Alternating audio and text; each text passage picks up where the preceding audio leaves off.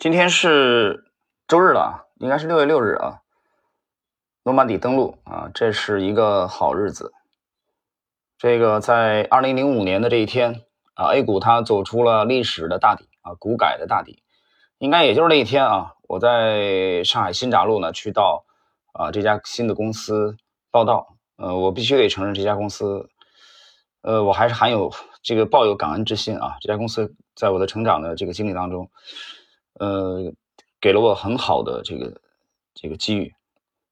好了，我们开始今天的节目。今天是这个马克·米勒维尼多兰大师精华解读的第七十七十二集了啊。七十一集我们谈的是止损以后再次买入。我们看七十二集对应本书第七章的第八个问题：被震荡出击之后啊，同一只股票又在当天稍晚的时候，这个又回到了你原先的这个买入点。这个时候你们会怎么办？米勒维尼回答：“我有时候会在同一天重新买回稍早的时候把我震荡出局的股票，这完全取决于该股票的交易行为。这是身在盘中所采取的行动，所以当中有更多在盯盘过程中的直接的感受。” d a v i d Ryan，我会检查自己是否把止损这个价格定的太靠近入场点。如果这样的事情在一天之内发生，那表示这只股票的波动可能已经超过我所承受的程度。有时候，过于波动的股票需要花太多时间盯着，最好还是留给其他的投资者。如果这只股票再次确立架构，我随时可以再买进。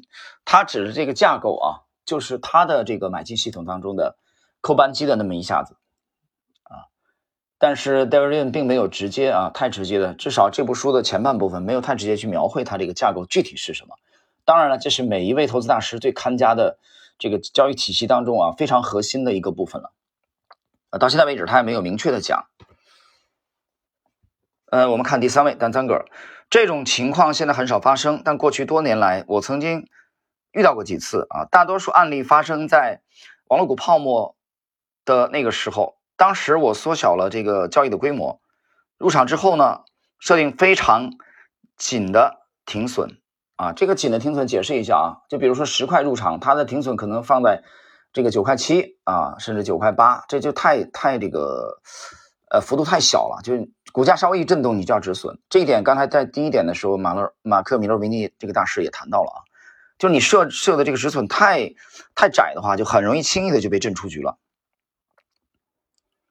并且在股票创当天新高价格的时候再次入场，当然你必须密切的关注啊这种交易，否则这些股票会把你玩死啊！在那段时间里，只要你选对，股价可能会在第二天开盘直接跳空上涨十二到二十五美元，然后在接下来的啊几天之内再上涨五十美元甚至更多。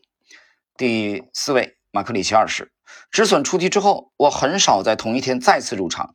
我会重新评估，然后等上一两天再行动。解释一下啊，他说了，止损出局以后，第二天不会再轻易入场。这句话已经告诉你了，它的实际上是这个 T 加零的机制啊，它不是 T 加一。T 加一，你当天卖完了，你当天买不回来的啊。你你当天卖完了这个这个尺寸，这个这个头寸啊，他我理解他这个意思啊，嗯，是不是这里我理解的有误？我再仔细的看一下。我很少在同一天再次入场，我会重新评估，然后等上一两天之后啊，他观察。有时候我会这个压缩我的持仓的规模啊，就是没有投入太多的这个嗯金钱去买股票，重新的建立一部分的持仓。但是当我把持股完全脱手之后，几乎都要等到第二天再做打算啊，就是说他。当天卖完股票以后，很少在当天立即去买另外一个，啊，这是这是他的这个交易习惯啊。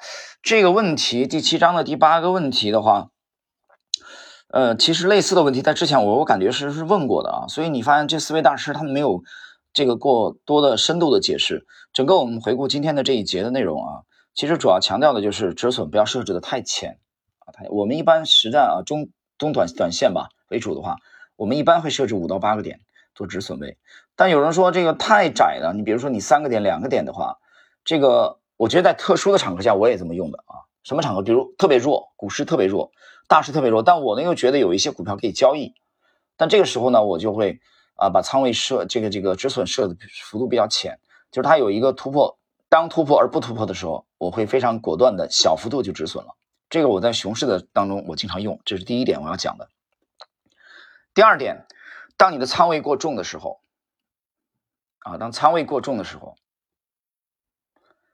呃，这一点呢，大家可以去读一下这个清泽啊，他有一个这个第二部吧，啊，他的第二部这个，嗯，他第一部是十年一梦嘛，啊，影响力非常大。第二部有一这个是成名之境，它里面也谈这个问题，当然他谈的主要是立足于期货啊，其实万变不离其宗。他讲了一个这个，呃，这个重仓啊，轻止损啊，你重仓的话，你的止损的幅度不应该太，呃，这个止损幅度过大，你很容易受伤的。啊，所以我觉得这两种特殊情况，我在这里要说明一下啊。一般的情况，当这个股市走势大势比较强劲的时候，我们的止损幅度呢不宜设置的过窄了，啊，过窄你轻易的就在牛股发动以前被被震出局了。这一点我觉得很多的新手啊，业余投资者要注意的。